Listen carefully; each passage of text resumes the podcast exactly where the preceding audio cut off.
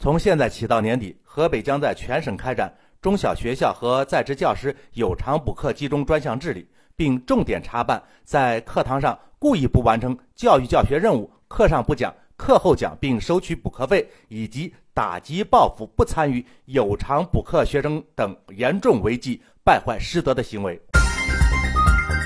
山峰说：“这个呀，真不是什么重点。”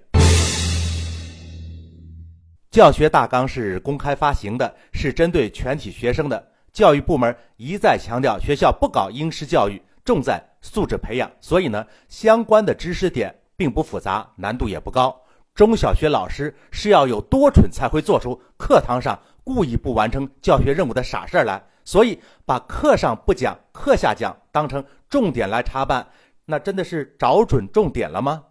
课外补习呢，主要是出于两类方面的需求：一类是学习能力比较强，正常的教学任务对于他们来说过于简单容易了，所以需要在课外加量补习上难度。这些内容当然不可能是在学校课堂里进行的，因为课堂中会有一部分学生是学不懂、学不会这部分有难度的内容。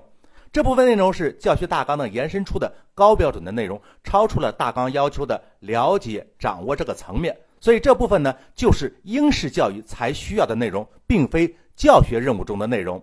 另一类学生呢，是学习能力或者学习方法有欠缺，在课堂内呢跟不上正常的教学进度，老师也不可能因为个别同学没学懂，就让全班同学等他一个人或者几个人。所以呢，需要在课外再下点功夫补起来。综合这两方面的内容，课外补习功课呢是相当一部分学生的一个客观需求，没理由也没必要去禁止。当然了，你作为公立学校的在校老师，在课余时间该不该去民营机构兼职上课，这是另外一个问题了。教育主管部门担心这些老师一心二用，把主要的精力放在了校外兼职，而忽略了正常工作。这种担心是存在的，但是如何防范呢，则是另外一回事了。其实。把强化课堂教学质量，制定科学有效的对教师教学工作的评比机制，让学校本身的环境和待遇对老师有更大的吸引力，这才应该是教育部门的工作重点。